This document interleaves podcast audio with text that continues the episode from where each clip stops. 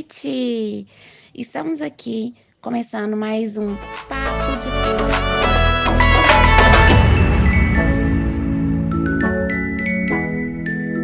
Hoje, no nosso bate-papo, iremos falar sobre o livro Sentir, Pensar e Agir de Maria Augusto Solis Gonçalves.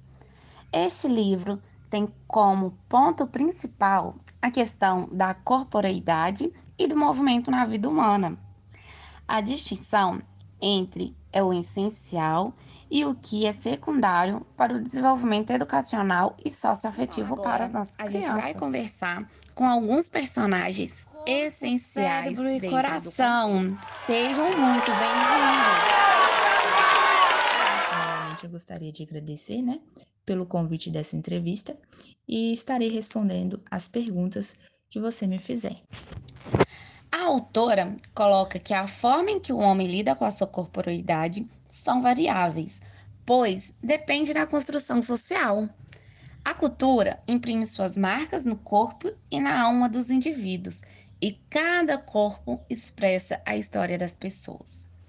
Ao longo da história da humanidade, houve alguns momentos em que as qualidades corporais significavam força, destreza e agilidade e era supervalorizado na vida militar. A competição e a perfeição do corpo. E o que você acha disso, cérebro? Lembro dos meus ancestrais disserem que quererem competir com os corpos e todos tinham que exercitar e só pensavam em ficarem perfeitos, acompanhar o corpo e ainda queriam separar o corpo da mente, deixando a gente de lado, decoravam o que tinha que fazer e nem questionavam. Essa foi a descorporização. O corpo ele era tratado não como uma unidade não sociável, era mais mecânico, era preciso exercitar pois quem era valorizado na sociedade eram os atletas, os fortes corporalmente. Nessa época, ninguém levava as expressões e sentimentos em conta. Tudo era mecanizado. Nós demorávamos muito a ter vez na educação. E quando levaram em consideração o pensar, o raciocínio e a razão, foi com o iluminismo que a mente tornou-se valorizada. A razão era essencial. A educação foi distanciando a importância de trabalhar os gestos e movimentos. Apareciam novas concepções de espaço e tempo. Ainda não tinha valor, e com a razão houve a perda da acuidade sensorial, a diminuição da memória, a disciplina das ideias e das vontades, a anulação da espontaneidade, falta de expressão do corpo Pareciam robôs, nem permitiam o exercício da criatividade e das emoções. Foi um período em que fomos muito explorados.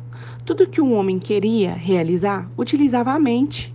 Éramos o centro e suporte de toda realidade. Assim excluía o sentir e o agir.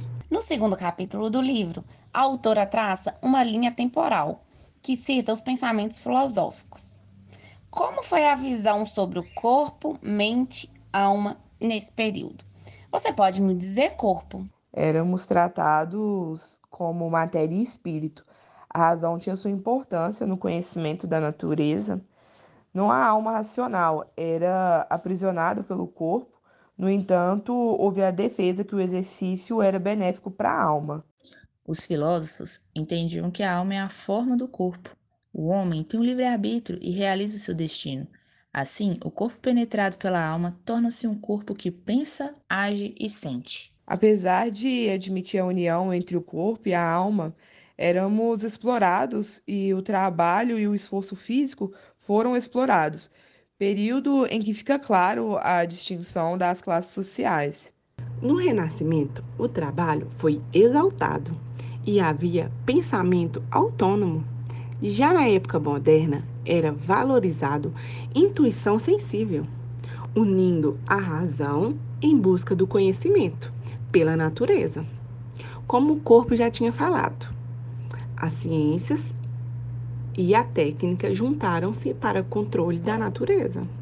Com o passar do tempo, o homem foi aperfeiçoando sua razão e transformando seus sentimentos de amor em si em piedade e egoísmo. O conflito não é entre nós, corpo, coração e cérebro, e sim entre homem e o cidadão.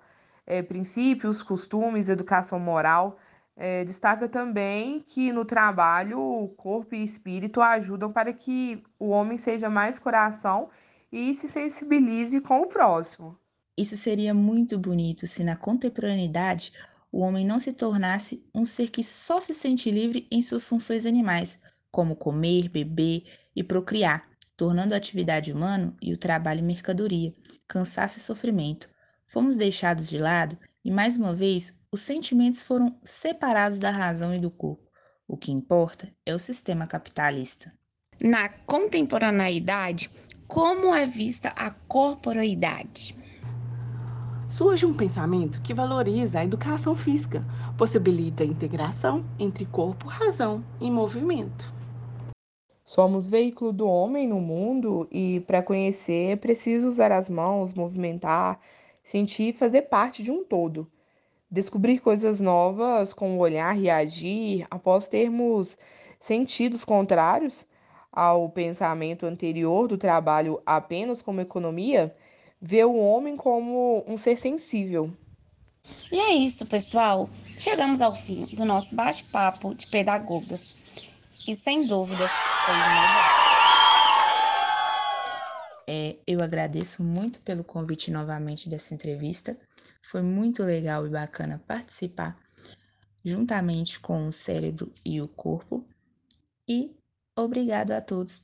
Ao longo da história da humanidade, às vezes defendemos a separação ou a união do corpo, do cérebro e do coração. Podemos afirmar que os sentimentos, a socialização, o raciocínio ficam mais estimulados quando há movimentação do nosso corpo. E é isso. Até a próxima.